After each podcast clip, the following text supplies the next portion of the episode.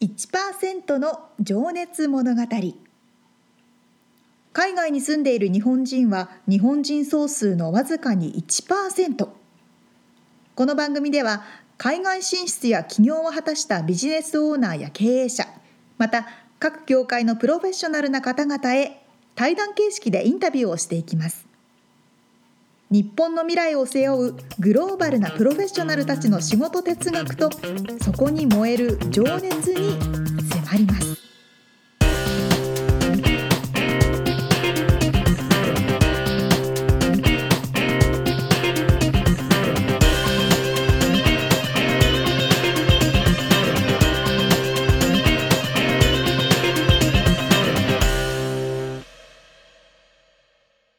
こんにちはこんにちは。 1%の情熱物語125回を迎えました、 125回か。そうだなんね。か若干ねキレがいいといえばキレがいい ですよそうですね。クオ そんなんで そうだよね。そんなクことオ言っーたらト、毎回毎回クォーターってさ、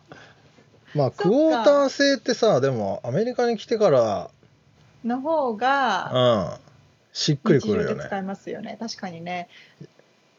ダズンとかクォーターはこうアメリカな感じですねあの、25セント効果があるからね、こっちは。ああだからかもねクォーターあの25 5セント効果はすごい使えますよねそうそう。い日本はなんだっけ ?1 円、5円、10円、50円、そ100円、そう500円。。そういっぱいある終了 の。アメリカは1セント、10セント、あ、 10セント5セントあったえわ5セントうん1セント5セント10セント25セン25トでも1 1ドルだもんね100円だもんねそうかそうですね100円と同等のがもう紙幣だからねそうだそうだというそういうことで話をしたかったんじゃなかっほらほら、やっぱそう、やっぱこう、どんどんどんどんね、すいませんね、どんどんずれちゃって。ということで、あの、今回から、毎回ね、一人の方のインタビューを4回にわたってお届けしている、この1%の情熱物語ですけれども、 たはい今回、また新しい方のインタビューがスタートです。はいということで、あ、その前に、そうそうそうそう、あのー、レビューをね、いただきました。そうありがとうございます念願もうの嬉しいです。うんえっ、とですあね、の沙織ちゃんご紹介をお願いします、 KAY91063 から、えー、5つ星いただきました。えっと、みつさんとさおりさんの掛け合い、毎回楽しく拝聴しています。現在、海外在住ですが、1%の人たちが同じく海外で奮闘している様子を聞くと元気をもらえます。これからもいろいろなコーナー楽しみにしています。ということで、ありがとうございます。うわなんか番組に来るお便りっぽいねぽいぽいぽ いら、ちょっとラジオっぽく読んでみました。ねえ、あ嬉しいざあっす海外にいらっしゃる方なんですね。ね一どこなんだろうどこなんだねろううんまあ、アジアとかも多いですからね。そうそう、最近ね、なんかね、アジアも多いんだよね。あのー、フィリピンとかね、おお、はタいイ、はいはい。タイとかね、うんうん。そうそう、いろいろどこから聞いてるかは見れるんですけど、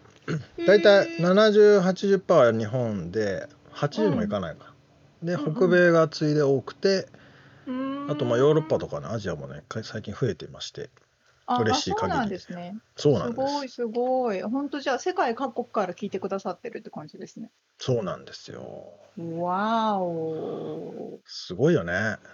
いやすごいすごい時代ですよねっていう感じに思っち ゃう。そうこううちのばあちゃんがいつも言ってるすごい時代ねってそういう感じになっちゃう。そうでとすいうね。ことで、はい、レビューありがとうございまうす。んそしあてありがとうございのますパトロンはい、あの ーのご登録も少しずつ増えていて、ごあのご参加いただいている方ありがとうございます。ありがとうございます。そう、それでね、そうそう、うん、さっきね、沙織ちゃんとあのパトロンさんになってくれた方限定公開の動画を撮りましたので、動画を撮りました。そうあの本当に緩い感じで撮りました。すいま せん。期待しない って。あでもそうそう、あの顔を見たことがない方ばかりじゃないですか。まあ、写真は載ってるけどね、動いてあそうるかそうか僕らは見たことないかもしれない。そうですよね。あこの人こんな顔してるんだこんな表情するんだっていうふうにすごいなんか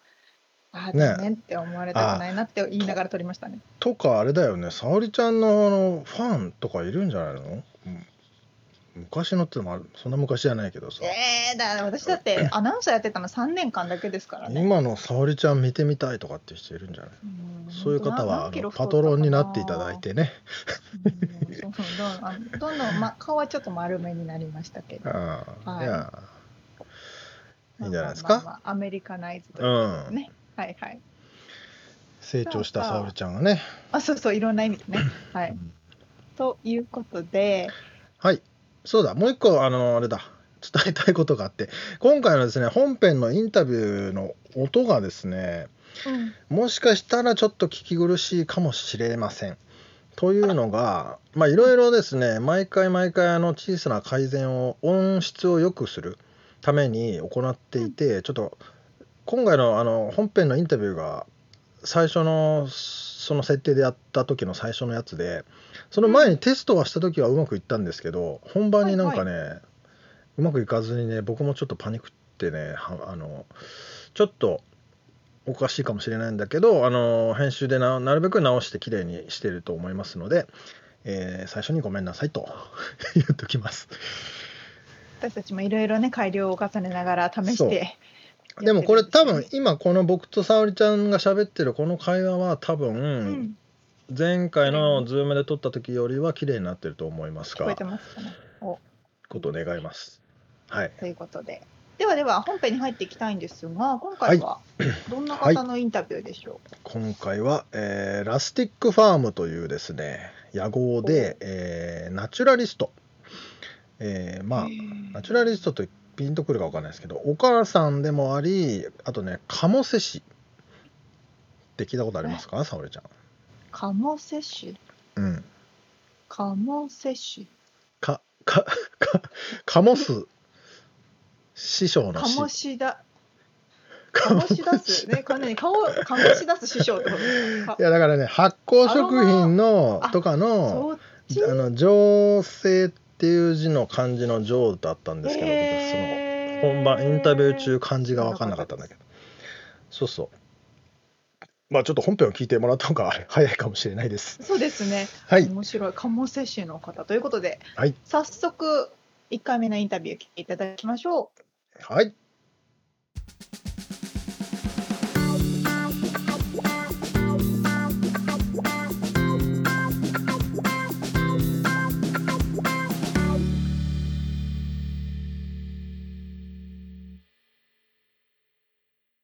えー、1%の情熱物語今日が32人目のゲストになります、え3人のお子さんのお母さん鴨瀬市でいらっしゃる小田島聖子さんにお話を伺いたいと思います聖子さんよろしくお願いしますよろしくお願いします。そうだあとラスティックファームっていう名前を今言うの忘れたんですけどはい。これはうん会社名というかそうですね。あの今私がえっ、となんていうのかな、こう生活の暮らしのスタイルをあの、はい伝えてるあの食とあとはまあそのうんまあ使うものだったりっていうのを、うん皆さんに伝えるときにここのまあ会社というかあの、一応私の、え野号みたいなー、屋号ですね。はい。うん、をつけて、えーっとここから発信してる感じです。はい。はい。ラスティックファームってどういう意味が込められていますかね。えっとまずラスティックっていうのはすごくなんていうのかな素朴なとかうんうんあとはなんだちょっとこう田舎臭いっていう感じがこう言葉の意味には含まれていてでまあ、はえっとファームっていうのは、まあ、家がですねいえっと裏庭に豚と鶏と犬がいるんですね。で、うんそういうのでまあちっちゃいあの田舎暮らしの生活を、うん、あのしているよっていう意味で私たちのこの家のベース 家族のベースがそういうふうにラスティックファームになってるので、その点あの名なるほ前ど屋号にしました。なるほど。じゃああの牧場があるわけではないですよね。牧場があるわけではないですよね牧場じゃなく本当にあの裏庭です。そうねあのちょっとプロフィールのところにもね多分書いてあると思うんではい。皆さん聞いてる方ね見てもらえたらと思うんですけどえーっと犬の豆腐くん、はい豆腐ちゃん豆腐くんですね。豆腐くんと はい。豚のスイくんスイちゃんですね。スイち ゃんと鶏がはい。今四羽います。 4羽はい。は名前ついてない名前を最初つけてて、まあえっとケンタッキーとエルポロロコと あとポッパイズってつけてたんで すけど、やばい名前する はい。 なんだけどあの呼んでも来ないので、鶏あの鶏になりました。図はい。鶏です。はい。 S ですね。はい。で、えー旦那様とはいお子さん3人と、はいえー聖子さんではい。暮らして暮ららっししゃてるいます。はい。その田舎のお家というようなのが、まあ、ラスティックファームってことですね。そうですね。はい。これロサンゼルスのね近郊ということなんですけどはい。えっと、どれぐらい遠いんですかね車で。そうですね。えっと、えーロスダウンタウンからロサンゼルスのダウンタウンからだと、はいうん、30分くらいであ、うんそのくらいですね。で、えっと飛行場からも割とえっと30分40分でえっとうーん来れるまあ。オレンジカウンティとロサンゼルスカウンティのちょうど境になるロサンゼルス寄りのところです。なるほど。はい、うんまあまあ近いですね。結構近いですね。で、あの、うん家の地区があの割と馬とかあの飼ってる方が多いのでそのあたりこうんうちょっと田舎な感じもするといううんうんうんでもロサンゼルスに近いとこなので完全完全にこう田舎暮らしではないです。うん、まあ、じゃあ都会に行こうと思えば行ける距離ってことですもんね。はい、うーんそうでですね鴨瀬市っていう単語を僕知ったのね多分最近なんですけど、うんうんあのー皆さん聞いてる方わかるかな鴨スって漢字でうん、鴨スなんですけどなんて読むんだろうあれ。あれはなんて読むんだろう なでもあのまあなんていうのかなこう発酵させるというか、うん、あのまあ微生物燻を、製みたいなうん燻製と違う違うがか。うん、あれはの煙か菌を微生物を使って、えっ、と、はまああのものをこう、うん発酵させる。発酵させてる人をまあ鴨せしって言うんですうんけど、うんまうあんうんだからお醤油作りだとか味噌作りだとかしてるこの蔵の人なんかっていうのは鴨せしっていうあのたあのなんていうのかなあの部類に入るわけですね。うんに入ると思います。で日本酒とかもそうなそうですねあの、うん本当に発酵だからワインとかも言ったらそのの。鴨鴨瀬市にうんうん。当たりますね。なるほど。はいそうでねちょっとあのー他にも肩書きというかそのやってらっしゃることがちょっと紹介させていただくと、はいあのーそういった食に関してのセミナー、はいまあ、えー通常はおそらくワークショップ的に直接会ってやってらっしゃったと思うんですけどそれが今このパンデミック、えー今2020年8月ですけどうん、オンラインでやってらっしゃるのかなそうですね3月からこっちあの自粛規制、まあ、というかあの外出ができなくなった状態になったのではいそそこからですね4月ぐらいから、えー、と Zoom を使ったうんあのオンラインのうんうんあの発セミナ行、ーまあ、ですねメインメインのあの、うんうんワークショップを始めました。はいそういうことをされつつあとその食のアドバイザーっていうことでそのアスリートとか俳優さんの食事のなんつうんだアドバイス、そうですねちょっと管理というか、うんうんをししてますあの並行でなんですけど、まあ、特にあのアスリートの方とかこの体を使うそのあの俳優さんとかっていうのはあのすごく体あの健康とか体気使われてる方がすごく多くってうんで特に今やっているのはどちらかというともう本当にあのアスリートって言ってももうプロテインとかもケミカルを入れない感じで、ああはい、あの自然なものを使ったあの食事とかあとはその原料とかもそうですけど、あのそういうのを、えっと、どういうふうにしたらいいかっていうのをこうなんかこうその試合の前とかは特にですけどあの毎日その食事を撮ったのを写真撮って送ってもらってでそれをまあこういうふうにししていってください今度原料機に入るのでこういうふうにしていくといいですよっていうのをちょっとこうなんていうのかなこう見ていってる感じですかね経過うを。ーんそっかじゃあそれも直じゃなくてオンラインでできちゃってるそうですね。あ感じなんの今のところはその前からもう何年か前からはそのやり取りは全部そのうんまあ日本だったり他の海外だったりするんですけど、その時はまああの写真撮ってもらったものを送ってもらってそこからなんだろうこうして方がいいですよっていうのはアドバイスしたり、とタンパク質うん取りすぎなんじゃないとか、うんそうですね。うん、んそういったのをあのうんアドバイスする感じですね。うーんなるほどはい、なのであんまりなんだろうこうあのすごくパフォーマンスメインでうんこれを飲めばもうすごい瞬発力が上がるとかそういうのじゃないんですけど基本的にはやっぱりなんだろうアスリートの人もすごく体なんだろうこう酷使するんですけど、はそいの酷使した後にやっぱり家族ができたり自分の体をこう老後までちゃんと生かすためにうんあのそのやってる間だけが自分の人生ではないから、うんうんうんそういった意味でこう気を使ってる人とかにはあのうんできるだけその、うん、なんていうのかなナチュラルなもので自分たちの体に、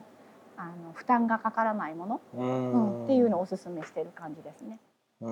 んそっかそっかもっと根本的なところからっていうかそうですね。ですよねその時だけめちゃめちゃパワー出せても後でん壊れちゃったらっていうのはね、うん、その後の人生が辛いですもんねそうです ね。そうそう。だから、うん、あの、そう。自分を大切にっていう感じでみんなと話しなが らなんか別に私も講師という形じゃなくてどっちかっていうとまあこう寄り添いたい形でやっているので、はいうん、できればまあそのスタイルでやりたいですっていうことにできるだけ沿うように勉強しながらやってます。うん、うんなるほど、はいそうですよねそれとねあとライフスタイルコーディネーターっていうのもちょっと書いてあったんで いろいろそうなちんょですっと。ねごめんなさいねストーカーみたいに調べてますけど、うん、大丈夫 です。あのこれはもう本当に私の今あの目指しているところっていうのがその別はにい食事一つ、うを突き詰めてるわけではなくて、はいあのまあ生活面トータルでっていうことなんですけど、うんでその中のまあライフスタイルの方はどっちかっていうとこのなんだろうあのこうした方がいいですよとかじゃなくて。あの暮らしを自分のお家ですごく楽しむために例えばだけど、うん、飾るものじゃあどういうふうにしたら工夫したらいいかなとか、うんうんうんあとはそのそんなにお金を使わなくってもこういうふうなものを自分でこう集められますよっていう提案とかあともうう仕事になっているのはその基本的にはこの部屋を変えたいですっていう人がお願いをあのいただいてあのこの部屋をあの私が全部そのものを一つずつ揃えます、まあ、ソファーから上にかける絵から何からなんかこう揃えてくださいって言われたらその人のスタイルを聞いて、はいうんそのスタイルをなんだろうこっちで汲み取りながら一緒に部屋のスタイルを変えていくっていうのもお仕事の一つにさせてもらったこうとはんそれはなんか具体的に言うとなんだろうコーディネーター飾り物とかですねリビングとかダイニングとかそういったのの自分たちがこう大切にしてるものを置いときたいんだけど、それをまとめられない人なかなかちょっと工夫がうんなんていうのかななかなか思いつかない人に向けて、まあ、こういうふうに置いたらいいよとかこういうふうなのがあるからおすすめだよっていうものをあの予算の予算内で集めてそれをあーなるほど、うんお部屋の中に置いてもらうインテじリゃあアそのコーディネーじゃあタそーのみたいなとこがこんまりさん的にこうか片付けとかじゃなくて、片付けはしあませのん。ライフスタイルに合わせて、うん心地よく暮らすためうのん、提案みたいな感じなそのうかなですねあの仕事になるとそういうふうにまだインインテリアのコーディネーターとかっていう形になったりはするんだけどもでもはいそれ以上に例えばだけど、今書いているコラムとかで発信しているものはあの、ある程度こう自分が使うものを大切にどういうふうにうんとなんていうのかなあのまあインテリアと一緒にこう融合させるかとか、うんうん、あとはまあ飾り方一つにしてもあとはハーブを使ったらハーブをどういうふうにストックするかとかっていうのも一つのまああのインテリアのひ一部としてあの私がやっていることをこう発信しているのうがんそっちのその食とはまた別でライフスタイうんルトータルで楽しく家の中で過ごしましょうっていうのが、あーうんあのもう一つまあその本当は本来はだからそこが自分の中でうんうんあのなんていうのか食事もそうだけど、まあ、基本自分の家が、うん、楽しくて幸せであれば一番いいので、はいうん、なのでそこをなんかこう私のやり方で伝えているっていう感じですね。まあ、いろんな面からその暮らし暮らしっていうところはが軸で、はいまあ、食であったり、んまあ、そういったあのなんだろうな空間みたいなものをうん心地よくしていくっていう感じなんですかね。そうですね。そういうお仕事まあお仕 事そうですねあの基本的にはなんかそう仕事っていう感じでう受け取りたくはないのでうんと、うん、でもそのかなんていうのかな形としてそういうことをして、うん、うんあの、うん、小生田き方ですね。これはそうですね、うはん、生き方という働き方というか、本当にそうでもね今日あれなんですよその今まで僕がインタビューしてきさせていただいてたうん方々がまあ割とこうなんだろうなペインターとかうんうん、歯科技工士とか、まあまあタイトルがパカンとあるとタイトル言うと、あこういう人ねこういう仕事ねっていうのがイメージつきやすかったんですけどそうですよね今日なかなかあのどうやって説明したらいいんだろうかと思ってたんで はい そうなんですただうんなんかあの今このパンデミックの状況っていうのもあったりして、うんこれからの生き方働き方みたいなのが変わっていっている時かなとも思うんで、まあ、こんな時にうんあの聖子さんの話めちゃくちゃ参考になる人多いんじゃないかなと思ってどうだろうちょっと声をかけさせてもらったというあ次第りながんでとうすございがます。 はい、嬉しいです。光栄です。でですねちょっとそうしたら皆さんある程度想像ついたかなこんな感じの方だろうなっていうのはね。でちょっと、えー伺いたいのが、まあ、日々の生活スタイルっはい、てどんな具合でしょうか生活スタイルは、まあ、あの、基本的に、あの、まあ、あの、母親をしているので。あはいの、そうですよね。んそうですね。あの、いわゆる、まあ、食事を作り、子供の、なんだろう、うん、せ成長をできるだけ助ける形の、 子育てね。子はい育てを、はい、あの基本的にはしてますが、うんあのそれ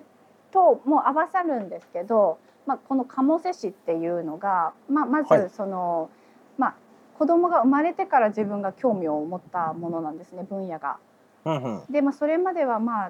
あ、例えばだけどこう、まあ、ご飯を作るのに、まあ、味噌はスーパーに売ってるやっていううもんう当然のようにそういうふうに考えてたんですけど、うんまあ、このアメリカにめ縁あってこう自分が来てでそこからまたあの家族ができてっていう中で、はあまあなんか健健康とはというよりもどっちかっていうとこうあの美味しい味噌ないよねっていうあの選択肢がそんなにその食事としてあの日本とね比べるとやっぱりこう、うん日本食で選べる、うん、限りがあるというかで、うんそういうのであじゃあ自分で作ってみようかなで作ってみたら割とあのなんだろう、まあ、うまくいったというかすごく、ううんんあのまあ、身近な存在に感じたんですすごく簡単で。はい。うん、お味噌もあのーまあみりんとかもそうなんですけど全部まあ調味料系買ってた今まで買ってたものを自分で作ってでしかも子供と一緒に作れるくらい簡単なんですね。うーん。でまあそれはあのなんだろうこれってまあ継続継続したいなっていうのがまあ私の鴨瀬氏の始まりというか。なので。で別にその発酵にもともと興味があったわけではなくて子供が生まれてからなのでやっぱこの10年くらいですね10年くらいうで、んまあ、自分たちの生活の中にほほぼほぼ調味料とかできるものは自分で作るっていう形の生活にスタイルがなったのでうーん。もうだから生活スタイルといえば、まあ、子育てとあとそういったものを家で作ってるっていうのがなるほど。はい、全部のなんだろう毎日やってることというか、じゃあ基本的にまあ自給自足じゃないけどそのあれか味噌とか、うんうんその調味料の部分はうん自作。そうですねもうほそうそうとんど家で作る例えばだけど、まあ、あの小さいことで言ったらドレッシングとかもそうだし、うんええまあ、お醤油とかもそうだしうんとですねなんかあの醤油って作れるんだ。作れます。 そうで私もそう思ってたんですけど結局なんかでも結局は誰かが作ってるよなっていう話なんでまあすそよ。りゃそう ですね。そうでその昔からあるもんだし、ね。そうなんでですよで昔からあるってこでそれが続いてるってことは、はいやっぱりあのその当時からなんだろうなみ機械がないとかその自分たちの手で作るしかないっていう状況から作れてたものだからす。うん。本本来はその材料さえあったら自分たちってうんうんうこんうなんていうのか作れるっていうか難しくい。ないことだと思うんですよね。うん。うん、でそれでやっぱり作った時のやっぱりその子供が美味しいとか楽しいっていうのとか、はあい。と自分が作っててやっぱり満足感があるのはうんあの作っててなんていうのかなその作ることにもこう楽しみがある楽しさがある。はいいっていうのでやっぱりどんどんどんどん突き詰めていって今だからお酢も作ってるしワインとかビールとかも作ってるしっえーていうのでもうなんかあの別に私がもともと鴨瀬市って自分で言ったわけではなくってあの、はいもうみんな変態だよねっていうこう私 のイメージがあり。あの発酵はあのここの人でしょっていう感じであの、うん鴨瀬市にこうなってしまった感じです。うーんなんかねでも本当にこう面白そうっていうか、うんどんどんどんどんお奥が深いそうですね。にもかかわらず昔からあるうん、その伝わってきた知恵でう、ん、なんかその知恵をもう一回掘り起こしてる感みたいなのが本当にそうです、ね。あるんですかね。そうですだから目標はやっぱりあの私田舎のおばあちゃんが自分の一番の目標なんですけど、うんなんだろうもうその材料さえあったら何でもこう手で作っちゃうじゃないですか。うーうんんでそれでそのおばあちゃんの周りにはいろんなこう幸せそうななんだろう全然家族じゃなくてもいろんな人がこう出入りがあって、うんっていうそのコミュニティができてるのが私はすごい素晴らしい自分のうんなんていうか理想なんですね。うんでそういったことが今本当にコロナになってからやっぱりあの余計そうだと思うんですけど、うんうん、なんかもうお金っていうその物質的なものじゃなくなっているから。その点やっぱり、あのおばあちゃんって昔からそうだと思うんですよ。ああ確かに、うん、うんなんかこうなんていうのかな見えないものでつながれてるのとあとまあ自分がもうもうなんだろう作ったもの持ってけっていう感じ でもう押し付けぐらい、そうですよね、うん、やってでそれがなんかこう回るというかみんなの中でこう循環してるの姿がすごく私の中でははいうん、あの一番理想ですねだからそういう、うん、スタイルにが着地点というか自分のゴール、うんうんねえなんかその食べ物一つも皮まとか、まあ、種とかも全部を無駄にしないとかそういうコミクロな視点となんか近所昔僕もね子供の頃は近所の人がきゅうり持ってきたりとかうちに柿がなるからじゃあ柿持ってきなとかなんかそういうなんかエコシステムみたいなのが普通にあったようなそうですよね。気がするんですけど、うんうんうんそれなくなっちゃったんですよねなんか知らないけどうちに柿の木もなくなったしわかります。畑もなくなっちゃったうし。ん、そうなんです。やっぱり時代だと思うんですけど、私うもんだから私たちの世代ってきっと多分そこのおばあちゃんとかその畑があったっていう時代を知っているその世代だと思うんですよ。でそのおばあちゃんがそういうおばあちゃんがいたなっていうのも、まあ、知りつつうんであの今はだからそういうスタイルじゃないその生活が多い中に暮らしている私たちの世代でうんそうでなんかそれその人たちが今子供を育ててるわけですよね。はいそうだからなんかこう私ができることっていうのはなないかなっていうのはこのやっぱつなぎ役っていうか、ううんなんかその頃の時代の良いものとか知恵をみたいなね、そうです本当になんか、それって手から生まれたものっていうのをうん私ができるだけなんだろうこうなんだろう難しくない形でというかこんな簡単に生活に取り入れられるんだよねっていうのをこうなんだろうできたらそれが私のなんだろうな役目かなって思っ てます。うーん素晴らしいな。素晴らしくはないでもそこが多分私の自分のツールなんですよね人とつながるあーだと思って。人とつながるツールっていうのはそのじ自分のうんこう,、そうパワーをそうですね一番出せるところっていうそかうですね自分のうんなんだろうこうやっぱり人の役に立ちたいって思って私が何をできるかなとか思ったり、うあと私がなんだろうこう、えっとその人のことを思ってできることで私うんならばっていうところっていうのが、うん今ここにつながってる感じでうーす。うんんへえいやちょっとねじゃあ後で過去過去のね掘り下げを行っていきたいのではいあのちょっともう一個質問させてもらうと、うん発酵食品ってうん日本がなんかと得意なイメージなんですけど、はいまあもちろんヨーロッパもねアメリカ、アメリカはちょっとまだあれかうん歴史が浅いからわかんないけど、まあ、ワインもそうだしチーズもそうだし、うんあのーただ日本って、まあ、先ほど話に出てくるお味噌とかうんうんお醤油とかあとなんだ漬物とかす得意そうなんですけどそれってなんか違いってあるんですかあの日本とすか外国、うん、やっぱりあのあれですね歴史がすごくあの、うん深いところとあとはあの環境だと思います。あの発酵でも、まあ、アメリカは歴史が浅いところもあるのとあと、はい特にそのあの日本のこう、なんていうのかな土壌というかなっていうのがすごくあの微生物が生き生きと暮らせるところあうんーっていうのもあるしあとはあのーうん、あのそれだからゆえなんですけどあのー微生物っていうのは、まあ、うん人間にとってこう良いも悪いもあるんですねどっちかっていうとこうなんだろういいことをりもしてくれるのが発酵につながってうん発酵したものが私たちにとっては有益になるんですけど。ではい今度はあのその微生物が同じようなことをしてるんだけど人間からしたら腐敗になるものがあるんですよね。で全部同じ工程なんですよ微生物がただただそのものを食べる時まあなんていうのかなそれを分解ししていく時にその分解したその生成物が私たちにとって有益かそれが、あのあの有害なのかっていうのところで人間が発酵と腐敗っていうのを決めてるだけなんですけどうんそのあのだから微生物が多いってことはなんていうのかな、えーいいものもあるけど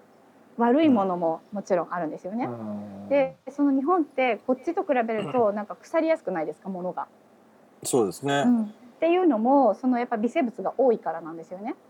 でそう湿気とかそうです湿気とかやっぱその、うん、土質というのかあー、うんなんかそのそういったその環境が微生物がすごくあの活発というかいっぱいあのなんていうのかな活動するのであのそれを逆に、まあ、なんていうのかな、うん、悪くさせるうんことをししないために人間が作り出したのが発酵というかプロセスをこう腐らせるのを防ぐために発酵食っていうのをまああーできたっていうか保存するためいいの方向に行くようにそうですねに人わ間悪いに方じゃなくて、そうですなんかあの昔のまあ味噌とかもそうだけど、うんうんその長いこと持たせるためにお豆を、うん、保存するために作ったもんなんですよねほとんど発酵っていうのは。うんうん、で例えば、まあ、あのお漬物もそうだけど本当にそのまんまあの野菜を置いておいたらそれって腐敗する一方なんだけども、うんはいそれを、まあ、お塩とかそのお塩の中に一緒に入ってくれた微生物によって発酵させてもう1年間ずっとこう食べ続けられるようにしたのがうん発酵ですね、どっちかというと。なのでそういったこう環境をはがなんだろう日本の発酵食を多くさせたっていうかい、うーん発酵発酵というかこの保存を効かせるために発酵させないと逆に保存ができなかったっていううんなるほどなるほど、うん、腐りやすいからねってことねそうです、あれでもすごいな塩を入れるだけでうん、なんでそんな持つんですかねそうなんですだ から塩もそうなんですけどお砂糖もそうなんです不よねお砂糖とあかー塩とかでこう物を保存する保存食まあジャムとかもそうですよねジャムとかはこのお砂糖いっぱい入れてそれをあの中で微生物が生きられなくなるんですよそれそれお塩をいっぱいにしたりお砂糖いっぱいにするとまああのカビなんかっていうのをうんうんうこんう腐敗させる菌とかが働きにくくなるっていうあーなるほどかなんだろうそこを環境を合わせてあげるとその保存できるようになるっていうこう昔の人は考え出しうたん素晴らしい方方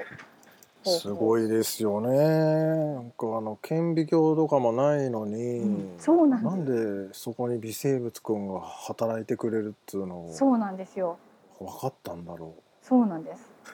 そう、そこが私もすごくロマンがあるとこだなって思って、なんか最初に納豆食べた人とかすごいですよね。う、あうんチーズとかもねチーズとかもなんかそれがまあ今ね研究なんかで栄養価が高くなるっていうのが分かってるけど、昔はそんなこと分からずにうんね、それを食べてパワーにしてたので、ねうん、そうなんいです。やでもあのー星を見る力とかう、ん、なん、なんだろうなまあた例えば分かりやすく言うと目目視力がうん昔の人とか今のアフリカの人もそうなのかうん、今そうなです。 5.0とかあるじゃないですかだあかりますね。らそういう能力今ないじゃないですかそうですね、うんもう、うん、本当になんかセンスっていうのかな、なかが多分。やっぱりえ五感、五感的なものだとか、もうそそれこそ言ったら第六感とかあの。侍が持ってた殺気とか、はいはいはいああいうのって多分私すぐやられるなと思うんですけど、あんな時代に来てた ら。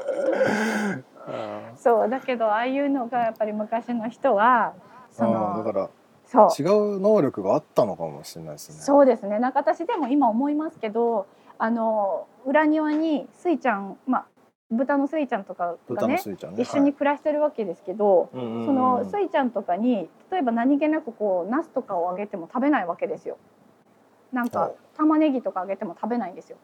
ほうほうでなんでかなっていうと、やっぱその子たちがこう分解できない酵素、体の中にそういう分解する酵素がなかったり。分かってるんだそうなのだからやっぱりその動物とかの方がもっとこうセンスがもう昔うのーんこう人間に近いというかそういうところがあるんだなっていうのをすごい動物と一緒に暮らしながらものなするごほく、どうんね、あのよくわかるってい うか人間なんて食ってお腹下してやっとわかりますもんねそうあこれいかんやつだみたいそうなんです私もだからあの鴨せしといえどそれを何回繰り返しながら実験したことか。なそうですよそねうそうなんですでもやっぱり彼女彼女とか、まあ、あの本当にあの彼ら外に住んでる子たちは、うんあのね、やっぱ寒い中でもその服も着ずに冬は寝るし、うんそうですよねそうですなんかそれも能力ですよねそうです対応できてるっていうか暑い日も寒い日も、風邪一つひかないですからうね。んうんだからやっぱそういうところをなんか見習いつつ いや本当だすげえ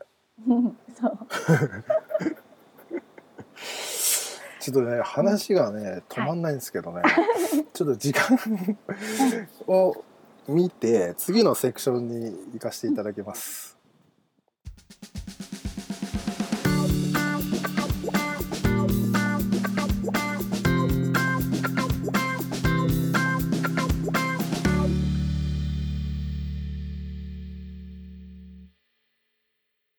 面白いですね。ねめっちゃおもろいよねめっちゃ面白いと思った。 ほんともっと、え、とそれって、え、どういうことっていう風な、全部突っ込みたくなっちゃった。 そうそうもうね聞きたいこといっぱいありしすぎてねそうありすぎますね。鴨せしわかりました漢字はだから醸造の醸ですのねうんうんうん、そうですね。あれなんて説明すればいいんだへー醸造でわかるか。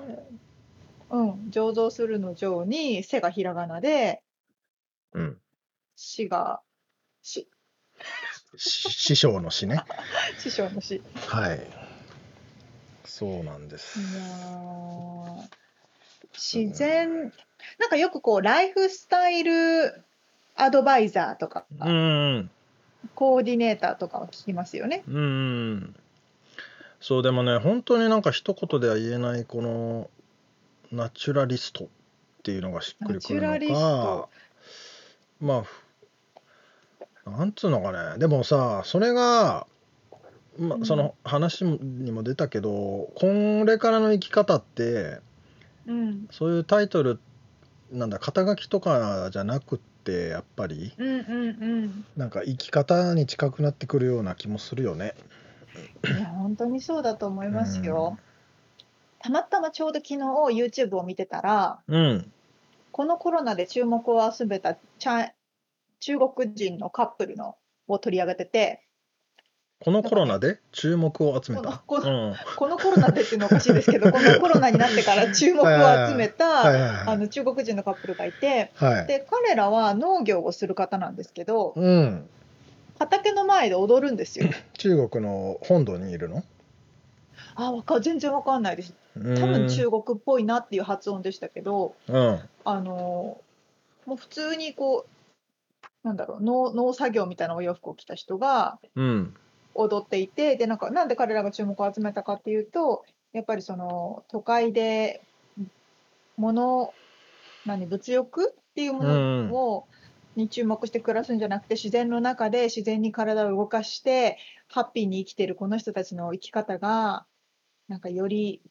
魅力的ですよねみたいな感じで世界で注目されてるんですそよれ。 踊ってるのがってこと。えなんか踊ってたりとか自然にこう農業をやってたりとかするのああがー、。お農業とその踊りが関係あるのかなと思ったあんだ関け係関係ないんですけそうどいやど。関係ない。なんかそういうふうにやっぱ注目されてるのかなと思ってあー脱線しまし たはいなるほどね。よくわからんったようなそうそうそう、わからんような。すっごいすっごい下手なあこれね ねまあでもいやでもさ昔の人はさうん冷蔵庫なくてさそやっぱすげえよねうほんとそうですよねこんなアイスクリームとか食えねえんだよどうすん確かどにどうやっあだって夏を 過ごしていたのかみたいなビールとそうかか冷えてないんだよビールなあったあったかビールあったわけですよねまあ川で冷やしてたんかなあじゃないですまかあとはいえ家からね川まで歩いていかないといけなそいうそうそうそうそう川があったとしても本当にさっきあのお腹壊す壊さないの話ありましたけどあ多分そういうところの直感の優れ方っていうのがねあ違ーっねたんでしょうね、のやっぱ能力だったんだろうね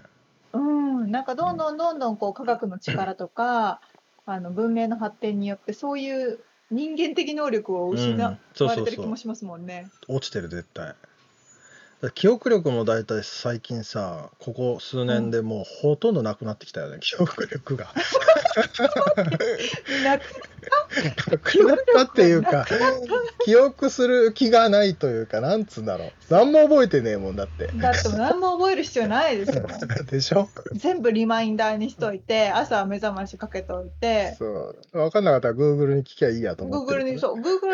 全然 Siri とか言えばもう全部教えてくれる。なんも記憶力なんてなくていいってなっちゃいますよ。それねえ、だからどんどん能力がなくなって、な、逆になんか能力伸びたんかなだって絶対体力もなくなってるしさ。ちなみにですかキーボード打つ速さとか、そういう話。あ、カタカタカタカタってね。ああ、この携帯のピピピピピってやる。あの、なんていうんだっけ。そうそうそうあそうの親指の動かし方の速さとかこれがめちゃくちゃ速くなったんじゃないですか昔の早い人より人いるよね。そうだ ね。そういうこと本当そんなか。レベルですよねうん、いやーいやなんかわかりますねこういうよ特になんかこう今の時代うん、ナチュラリストという方がこうそうだね注目。を集めるのはすごく納得がいきまうすね、ん。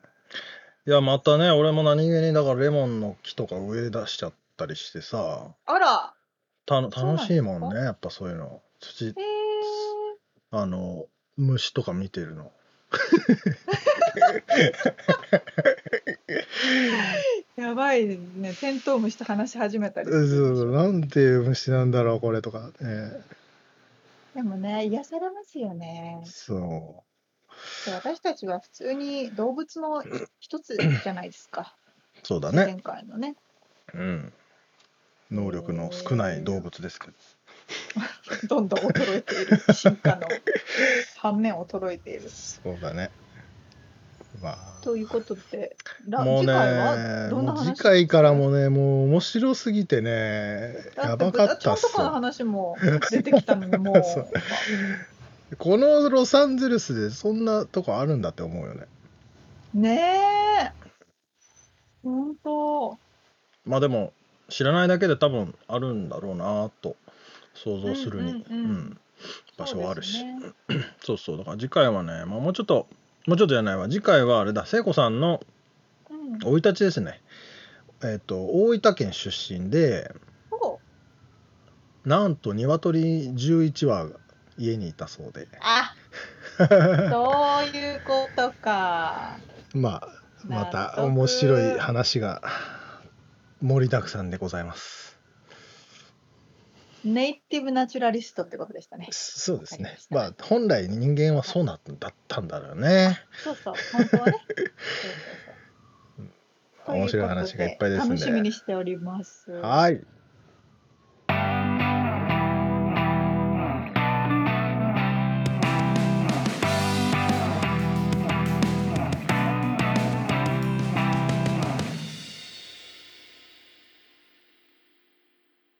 リアルアメリカ情報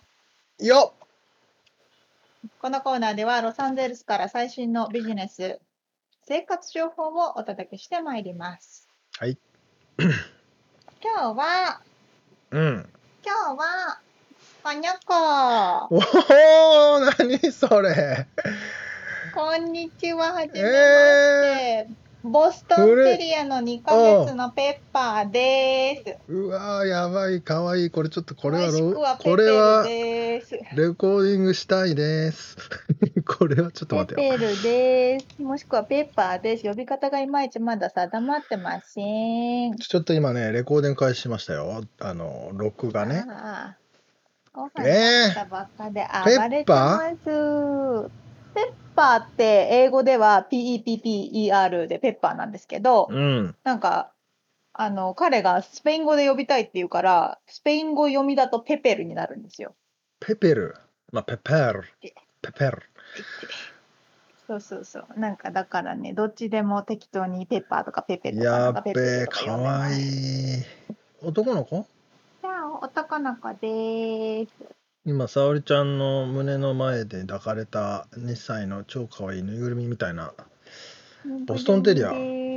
ボストンテリア。あれ、ミツさんのワンちゃんがフレンチブルはい。でも、うちのワンコの親友だったのはボストンテリアでしたよ、ジャッキーは。あ、そうなんですうね。ん。もう亡くなってしまったけそうそうボストどンテ。リアと、うん。ハチベイ君も、あの、ミツさんのワンちゃんも、もう結構おじいちゃんもうね13歳ですねもうすぐで9月で。うーんそっかそっか。うんそうもなんうですねまあでもいまだにねパピーパピーって言われるからねあのし街歩いてるとえー街という、か、そうなのうんへえ、まあ、顔は赤ちゃんみたいな顔してるけどねそうなんです。ということで、このワンコをアメリカでどうやってゲットするかということをちょっとお届けしたくて、今回は。あーそれはでも何そうかあじゃあそれは話を聞きましょそうなんです。 うちょっと一旦レコーディングこの録画は消してはいどうぞまあ日本ではワンちゃん飼いたいって言ったら、まあ大体ペットショップが多いかなうんですよね。ペットショップに見に行って、今もでそうペなットショッのプであこの。うん、今もね、多分そうだと思いますよ。うーん今ちなみに収録してるのは一応言っとくけど9月あ8月の友達は、うん、何日だっけ今日26日です26 2020 2020年はいすいません2020年。でも友人はブリーダーから買ったって言ってましたけど、日本のね。いやでも日本もそういう感じになってきてんじゃないのかねまだペットショップねあんのかねそうなんだ。わかんないけど あれ、私の記憶的にはあったような記憶いがやしたけど昔はあもっしたよかしたら変わってるかもですね。うんでもね、昔はありましたよね。うんそうそう、そういう感じのイメージだったんですけど、じゃあアメリカうんで、うんまあ、彼が飼いたいって言って、彼のワンちゃんなんですけど、はいちょっとなんかさ探して、どういうふうにやるかって言われたこと、いろいろ探してたんですね。うんじゃあまずペットショップ、ペットショップにアメリカ、まあ、ロサンゼルスは最低でも売ってない。犬ちゃん、ワンちゃん、はい猫ちゃん、う売ってません。で、まあ、あとはブリーダー。はいから買うって言ってであともう一つはシェルターから保護するアダそうプシねョンすうる、んうんはいでこの3つ目のアダプションっていうのがすごくアメリカでは大きな比重を占めるんですよね。そうですねそうあのペットショップにもでもたまにやってるよねあそうアダそプションデーって言ってねううんうんそうまさに今みつさんが言ってくれたように、えー、とペットショップでもワンちゃん猫ちゃんを買うことができるんですがうんうん2019年にカリフォルニアが初めてペットショップが売れるワンちゃんとか猫ちゃんとかに関しての法律を決めたんですって。 2019年うん、なんかね、でさい去年すじゃんごい最近。うーん多分今まではその活動家の人とか組織がうんこう言っていてやってなかっただけなのかもわかんないんですけど、正式に法として決まっていて、で、カリフォルニアでは、えっとそのペットショップで売っていい犬とか猫は、シェルターとかレスキュー組織からもらったものなるほだどけを売れるんですって。あその店一応頭売でれるらしい。あうん、へえ店頭で。だからペットショップに行くと、ロサンゼルスでは、うんあのこのわあ犬とか猫ちゃんを保護してくれませんかっていうふうにこう書いてあるんですよね。うんで、けそのいわゆるこうなんていうのクリアなケージに入ってるみたいな。うんいるんですけど、多分それはね、こう売るっていうよりも手数料みたいな感じまであかアダなプりト安く。だよねさ用用紙のようにそうそう、うん養子縁組しましょうみたいなうんう感んじうのん形なので、で私たちもどうしようかなと思って、いろいろまずアダプションを見てたんですよ。それはペットショップに行ってじゃなくてえっとね、コロナなので、今、ああそうかペットもね、ペットショップにいなくて、うんまあそうだそうだそうで、シェルターがいろんなところにあるんですけど、ロサンゼルス市のシェルター、ロサンゼルス郡のシェルターとか、うんいろんなシェルターがあって、でうんそこも今、コロナだからあの、実際に見に行けないんですよ。はいはいはいは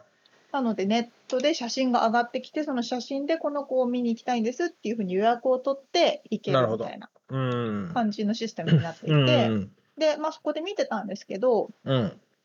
こう予約をしてもなんかこの子はもう取られちゃいましたとか、うんあのこの子はちょっと態度がアダプションできる態度じゃない。なんていうんですかちょっと凶暴多だ分と凶か暴とか、うん、なんかそういう理由があって、一般にはあの保護レスキューなんていううんの,、うんあのアダプションさせることはできませんっていう形になってうーんこの子はじゃあレスキューグループに行きますとかっていうことを言われるんですね。うんだからなかなかシェルターではできなかったし、あと、ボストンテリアっていう犬種が良かったから、うん。その子はなかなかいなかったので、まあ人気あるだろうね。多分。そうですね。割と小型犬だよね。小型犬ですね。それぐらい、柴犬よりも全然ちっちゃいけど、チワワよりは大きいみたいな。そうね。そうそうう。んそ。れで、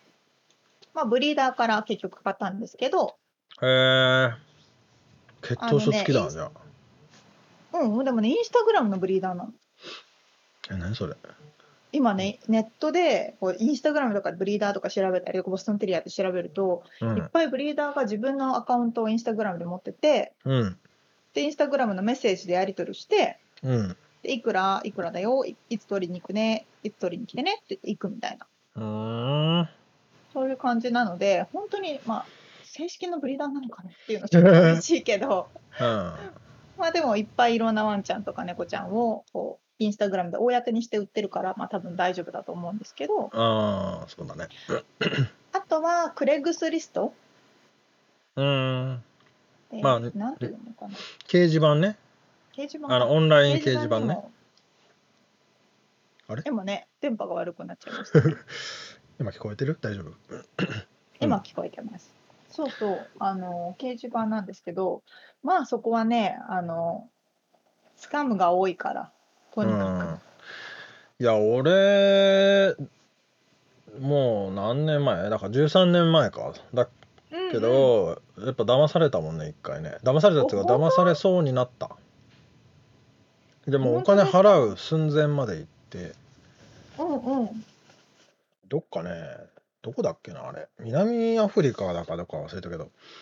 えなんかすげえところにお金振り込んでとか言われてそれ超怪しい。で俺も怪しいなと思いつつもまあその子がすごい可愛くて、いや、そうそうそうそでさそのお金を振り込みに行く場所があってさ銀行じゃなくてあのなんつうのノータリーがついてるやつあのなんつうんだっけあれあんだけどさお金がないところが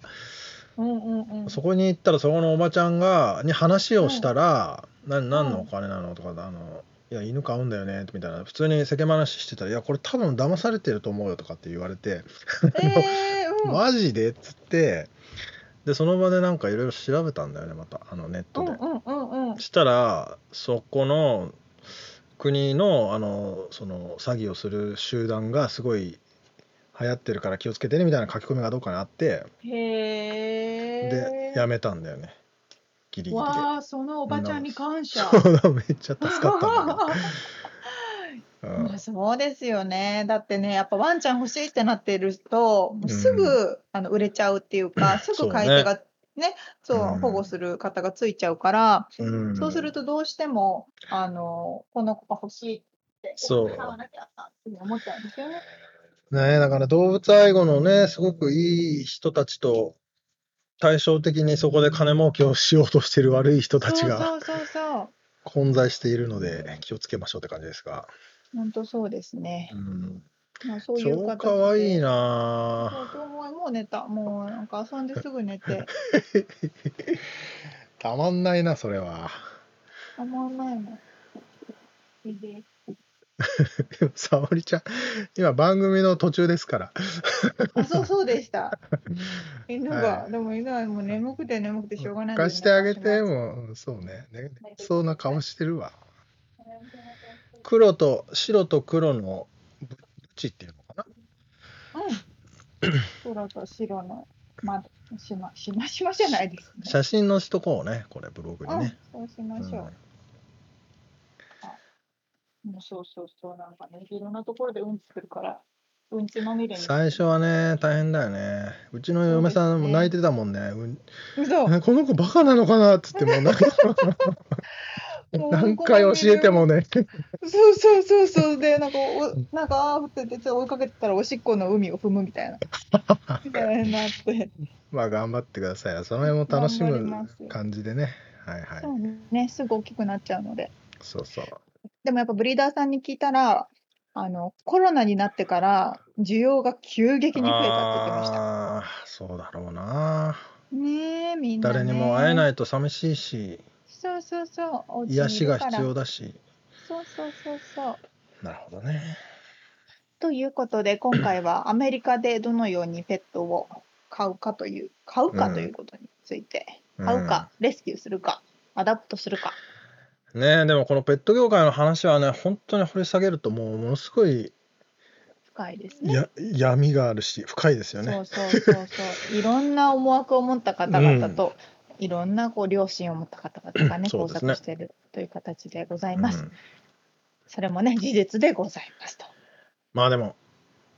ねペッパーくんと楽しんでください。ちょっといつか会いに行きたいです。ぜひぜひ八兵衛君とそうねねお友達になれるといいなということで。はい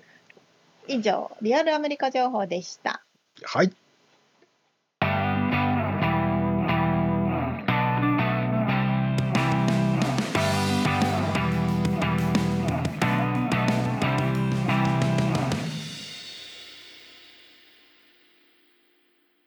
締めのコーナーです。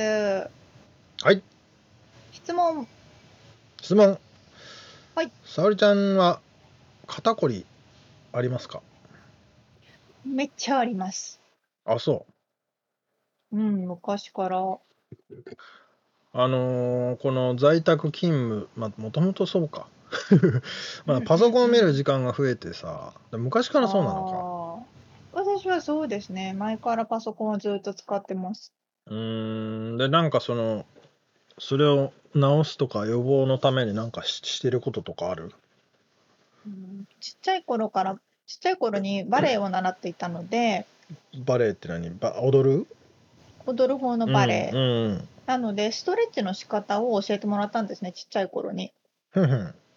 なので、それがずっと続いていて、どういうふうにこうストレッチをしたら体が伸びるかっていうのがわかるので、おー、だから結構そのストレッチをじ普通にやってると、あんまりこう、すごい凝りはしないですね。そうなんだ。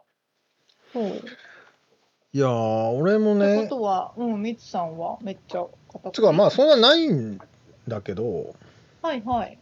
なんかサーフィンのしすぎか知らんけど肩がめっちゃ痛くなってきてあのみ右肩がこう肩こりと右だ関係ねえのかなこれ いやあるような気がするな